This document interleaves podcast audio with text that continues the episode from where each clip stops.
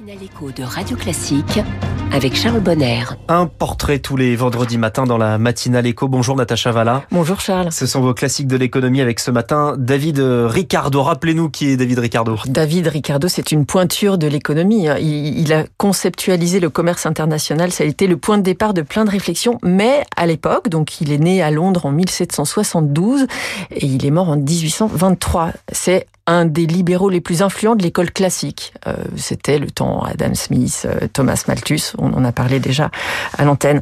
Euh, il a commencé, il a étudié à l'école talmudique d'Amsterdam et ensuite il est parti travailler avec son père dans une société de courtage. Alors il a été agent de change, c'est marrant, ils ont tous un peu cette trajectoire à l'époque.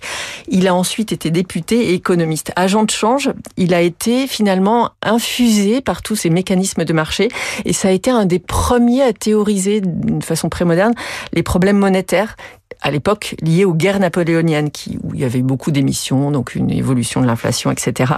Et il a eu des réflexions, par exemple, sur la hausse du prix du lingot. Il a réfléchi sur la valeur de l'or et donc pourquoi l'évolution du prix du lingot pouvait avoir un lien avec, par exemple, la valeur des billets. Donc c'est très finalement de l'intuition très forte euh, par rapport à une vision un peu quantitative de la monnaie. Et puis ensuite, il a gagné tellement d'argent qu'il a pu prendre sa retraite à 42 ans. Il était richissime.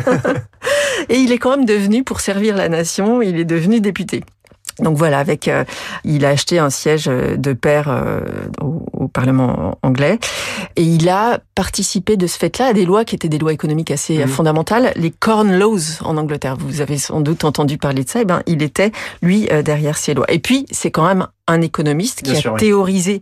tout ce à quoi il a été confronté sur les marchés et puis au, ensuite au Parlement. Et son ouvrage majeur, c'est Principe de l'économie politique et de l'impôt.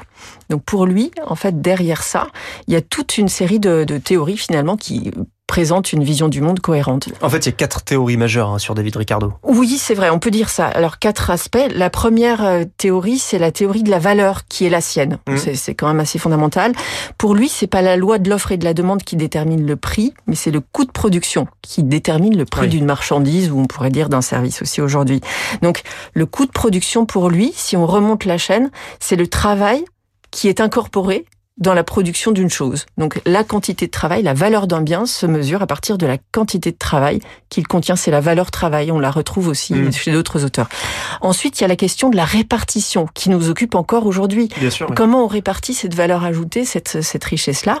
On la répartit entre le travail qui mérite un salaire, le capital qui reçoit un profit et la terre qui va recevoir une rente foncière. Et en fait, pour lui, l'activité économique, elle est basée vraiment sur la dynamique du profit, beaucoup plus que sur la dynamique de rente. On pourra revenir, parce que pour lui, la rente, mmh. de façon marginale, elle est décroissante. Donc c'est vraiment cette valeur travail qui, qui drive tout. Ensuite, pour lui, alors il est un petit peu malthusien, mais je devrais pas dire ça comme ça. L'évolution économique est assez particulière chez lui. C'est un peu un libéral pessimiste, ouais. si on veut. Euh, comme je le disais, les rendements de la terre sont décroissants. Donc, chaque nouvelle terre en, mise en culture, ça va produire moins.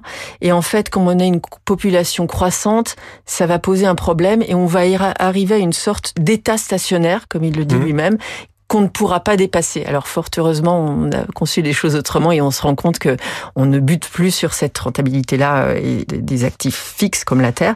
Mais en tout cas, c'était la vision du monde à l'époque qui était la sienne. Et enfin, dernier point, c'est les avantages comparatifs. C'est le fondement de la du, du commerce international. Pour lui, il comparait toujours le, le Portugal avec l'Angleterre, la production de vin et la production de, de tissus, et que même si de façon absolue on pouvait avoir un avantage à produire et vin et tissus, de façon relative, on avait forcément un avantage par rapport à le pays partenaire. Donc c'est un peu cette question de l'avantage comparatif qu'il a creusé. David Ricardo, le portrait ce matin de Natacha Valla dans les classiques de l'économie.